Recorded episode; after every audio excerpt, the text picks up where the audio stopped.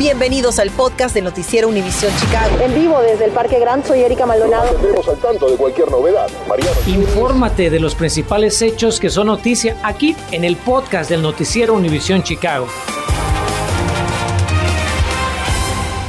Iniciamos esta edición de las 5 con una alerta local. Estas son imágenes en vivo de la grúa que colapsó al lado de la estación de la calle Bryn Mawr en el vecindario de H-Water, provocando la paralización de los trenes de la línea roja, púrpura y marrón de la CTA que pasan por esa área.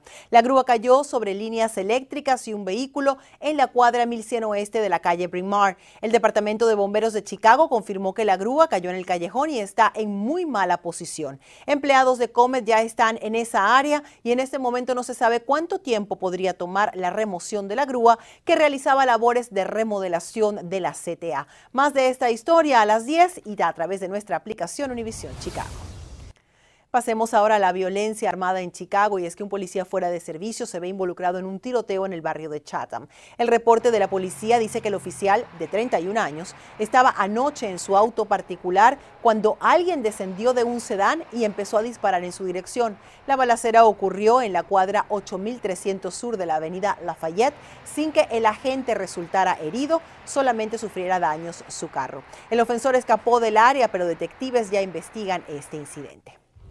Y a quien capturan es a un segundo sospechoso por el asesinato de Sabana Quintero en el barrio de las Empacadoras. Lo tiene en pantalla. Michael Aguirre tiene 26 años y ya enfrenta cargos criminales por la muerte de la adolescente de 14 años el 2 de junio pasado, además de otro tiroteo que no está relacionado con, este, con esta muerte. A fines de junio, la policía logró el arresto de Edgar Martínez, de 17 años, presunto gatillero en el asesinato de Sabana y quien permanece preso sin derecho a fianza. Y también arrestan a un asaltabancos que se ató juegos pirotécnicos al cuerpo para cometer un robo en la sucursal eh, del suburbio de Lombard. El FBI informa que capturó a Jason Bradley de 37 años luego de que escapara en su propio auto, lo cual pues permitió ubicar su hogar en Villa Park. Además, Bradley había enviado una fotografía mostrando los 800 dólares de su robo bancario a su esposa, quien entregó la imagen a los agentes federales.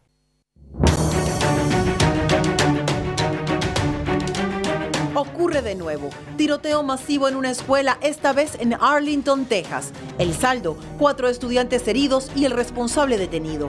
Este incidente se registra un día después de que tres estudiantes resultaran apuñalados en una escuela del oeste de Chicago. Investigamos con autoridades escolares sobre los esfuerzos para garantizar la seguridad de los menores en los planteles de nuestra área.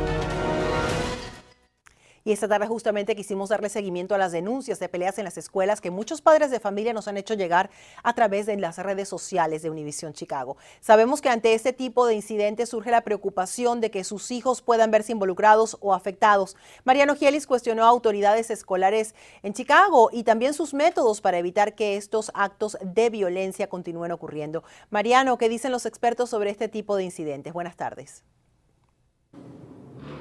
Buenas tardes. La pandemia sin dudas ha generado una nueva serie de desafíos para nuestros jóvenes que se agregan a las presiones clásicas de la adolescencia y como resultado, nos dice un experto, no es extraño ver más actos de violencia dentro y fuera de los planteles.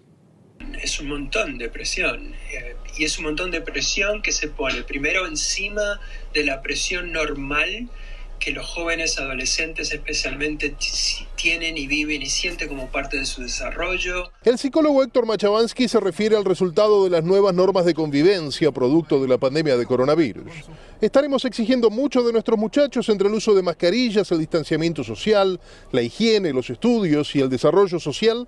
La respuesta tal vez pueda hallarse en la gran cantidad de llamados que hemos recibido en nuestra redacción de padres de estudiantes de Chicago y sus alrededores sobre un aparente incremento de peleas y acoso estudiantil. Sin ir más lejos, en el rango de violencia con armas de fuego en planteles educativos a nivel nacional, las estadísticas de la página de internet statista.com son esclarecedoras. En lo que va de 2021 ya se han registrado 170 casos. En todo 2020 habían sido 113, 119 en 2019 y 118 en 2018. De hecho, ayer nomás se reportó una pelea a la salida de clases de la preparatoria Chicago Bulls al sur de la ciudad, que acabó con tres estudiantes con heridas punzocortantes. Los tres se recuperan favorablemente y según la organización Noble de escuelas charter a la que pertenece la secundaria Chicago Bulls, ninguno de los involucrados volverá a clases hasta que se determinen sanciones disciplinarias. Nos tomamos el caso con mucha seriedad y estamos en contacto con padres y alumnos mientras investigamos y respondemos apropiadamente, nos contó por medio de un correo electrónico un portavoz de la escuela. Las peleas o cualquier tipo de violencia no son parte de nuestro compromiso académico, concluye el mensaje. ¿Qué pueden hacer los padres entonces? El doctor Machabansky entiende que lo mejor es aplicar el sentido común. Una de las cosas más importantes quizás es tener en cuenta y tomar conciencia de que no es cuestión de simplemente empezar a ir a la escuela otra vez. De que entonces todo está bien, todo es normal y no pasó nada. O sea, entonces darles oportunidad, tanto en la escuela como en la casa, para conversar, para, en forma preventiva casi, ¿no? Expresar lo que sienten. Los expertos le recomiendan, en primer lugar, mantener un diálogo fluido con su hijo. Pregúntele cómo le fue en la escuela o cómo se lleva con sus compañeros. Y si ve alguna señal de alarma, pida ayuda. Seguramente en la escuela de su hijo sabrán cómo guiarlo. Desde el vecindario de Edgewater les informó María Rogielis, Noticias Univision Chicago. ¿Por qué despidieron a la jefa de policía de Joliet? Porque su seguridad es importante para nosotros. Venimos hasta este suburbio para averiguarlo y ya le voy a contar qué es lo que encontramos. Hay grandes avances en el campo de la salud, incluyendo aquellos que pueden ayudarle a combatir el cáncer de seno hereditario. ¿Cómo saber cuáles son sus probabilidades de padecerlo? Y una comisión civil dibuja un mapa para que los latinos estemos mejor representados en los distritos de Chicago. ¿Qué tantas posibilidades hay de que la ciudad lo adopte? Estás escuchando el podcast de Noticiero Univisión Chicago. Hoy los residentes de Joliet se despertaron con una sorpresiva noticia, un nuevo jefe de policía interino. Esto luego de que el actual saliera brutalmente de su cargo. Mi compañero Enrique Rodríguez se dio la tarea de investigar la situación. Enrique, buenas tardes. Este cambio tiene que ver con la investigación que adelanta la Procuraduría de Illinois al Departamento de Policía de Joliet y que hemos venido reportando. Erika, llevamos desde las 9 de esta mañana tratando de averiguar eh, una o de encontrar una respuesta a la pregunta que nos acabas de hacer. Son las 5 con 11 y las autoridades de Joliet todavía no nos pueden dar una respuesta. Así es que hablamos con un abogado criminalista para preguntarle si este despido, si hay alguna indicación de que pueda tener algo que ver con la investigación del Procurador General Kwame Raúl y él nos dice que es muy pronto para sacar conclusiones. Quiero mostrarle las siguientes imágenes porque fue pasadito de las 9 de la mañana que nuestra mesa de asignaciones recibió la notificación del despido de la jefa de policía Don Malek. Inmediatamente la mesa de asignaciones de Univisión Chicago mandó un correo solicitando una entrevista con el alcalde de Joliet. Como una hora después recibimos otra notificación de la municipalidad de Joliet informándonos que Robert Brown es el nuevo jefe interino de la policía hasta que se encuentre un reemplazo. Bueno, llegaron las 2 de la tarde y como no habíamos recibido respuesta sobre la solicitud de entrevistas que habíamos pedido, nuestro compañero Jorge Rodas y un servidor pues manejamos un poquito más de una hora hasta Joliet porque su seguridad es importante. Ya una vez llegando aquí entramos a la alcaldía Fuimos a preguntar por el alcalde para que nos diera una entrevista. Nos dijeron que ya se había ido. Al salir de su oficina me encuentro con el gerente del municipio de Joliet, quien fue el que anunció el despido de la jefa de policía. Lo encaro y le digo que necesito una entrevista, que, que nos explique la razón por la cual la despidieron y nos dijo que simplemente no iba a hablar al respecto. No nos quisimos dar por vencidos, caminamos al cruzar la calle al departamento de policía de Joliet y nos dijeron que la persona encargada de la prensa estaba enferma con COVID.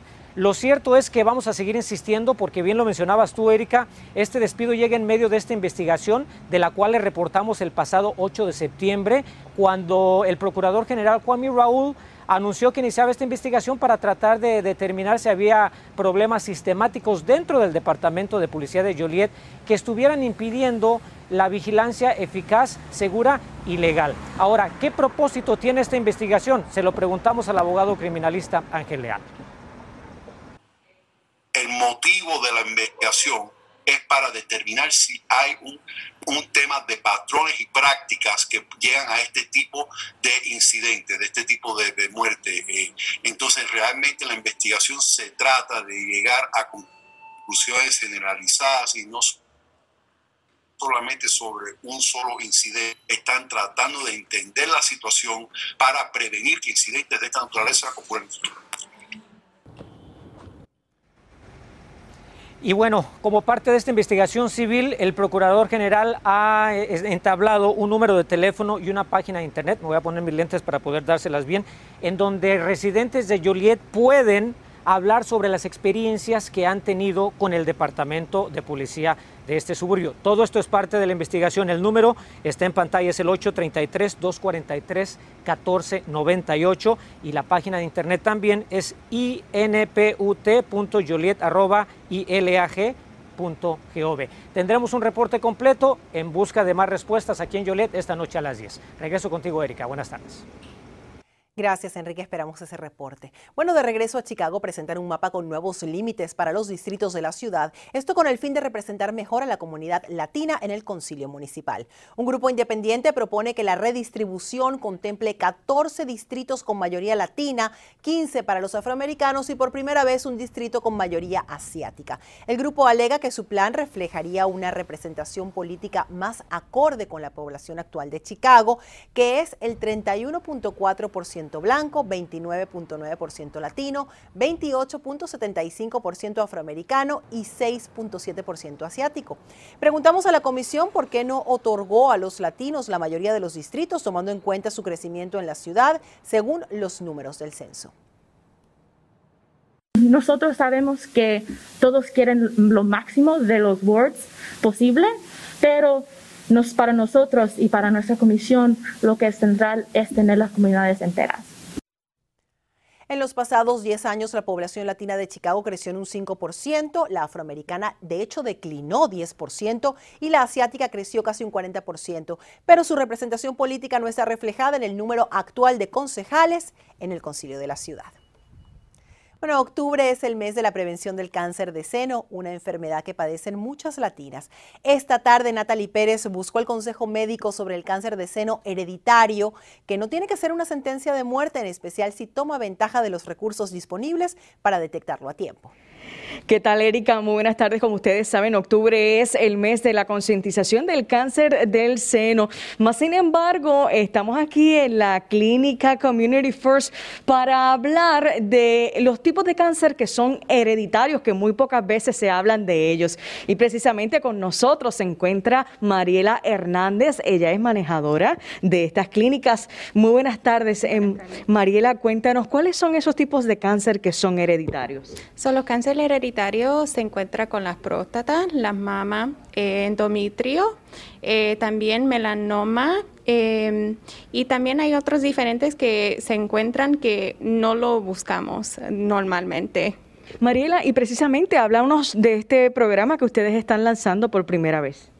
Eh, el, el, programa se llama MyRiad, MyRisk. Es un examen de sangre que se saca y se puede detectar cáncer hereditario, es lo que le estaba explicando. Y precisamente, hablando de la dinámica de una vez los pacientes lleguen aquí a, la clínica, ¿de qué tipo, verdad, de, elegibilidad eh, tienen que ser estos pacientes para poder realizarse esta prueba? cuando llegan aquí, este, le damos una aplicación donde ellos, ellos llenan toda su historial, si tienen ah, historia personal de cáncer y también se, se le pregunta si tienen cáncer en la familia y de ahí, podemos detectar si el, paciente uh, califica para este tipo de examen. Y precisamente una vez ya se ha demostrado que la persona sí califica, ¿cuál es el próximo paso al llegar aquí? So ya entonces lo introducimos a la clínica, a donde lo, lo, sentamos aquí y aquí le voy a enseñar, le voy a mostrar el kit porque es, un, es una muestra de sangre muy simple, ah, con un tubito de sangre y se detecta todos estos tipos de cáncer. Muy bien, aquí tenemos a, a una persona que va a ser como si fuera la paciente, a ver si nos puedes hacer una demostración de cómo sería Sí, claro, aquí está mi paciente Anabel, puede tomar asiento. So, ya cuando llegan aquí, ya este, yo le voy a obtener la información o la, la muestra de la paciente, Anabel. Eh, confirmo su información antes de sacarle la sangre. Aquí le voy a mostrar lo simple que es para detectar esto y para salvar vidas. Y Mariela, para todas las personas que están interesadas en, en, obtener más información, ¿cuál es el número a llamar? El número de teléfono de la clínica es el 773-527-5071. Excelente, muchísimas gracias. Y de hecho, para que usted sepa qué tan grande es el problema, un estudio que estuvo realizando recientemente la clínica Mayo, acerca de 3.000 pacientes, encontró que uno de cada ocho sí detectó ese gen que demuestra que podría tener un cáncer hereditario. Así que recuerde que la detección temprana salva vidas. Estamos reportando desde la clínica Community First. Les informa Natalie Pérez. Regresamos con más a los estudios. Continuamos con el podcast del noticiero Univisión Chicago. Para despedirnos tenemos el primer vuelo desde Chicago de mujeres veteranas, quienes honrarán en la capital del país. Esta mañana desde el aeropuerto Midway despegó esta misión especial hacia Washington DC, donde van a reconocer el servicio al país de estas 93 veteranas de Illinois. El grupo incluye excombatientes de la Segunda Guerra Mundial y de los conflictos de Corea y Vietnam. Gracias a la organización Honor Flight Chicago por la cortesía de estas imágenes. Bien por ellas y agradecemos por supuesto su servicio. Llegamos al final de nuestra edición de las 5. Feliz tarde. Gracias por escuchar el podcast del noticiero Univisión Chicago. Puedes descubrir otros podcasts de Univisión en la aplicación de Euforia o en univision.com diagonal podcast.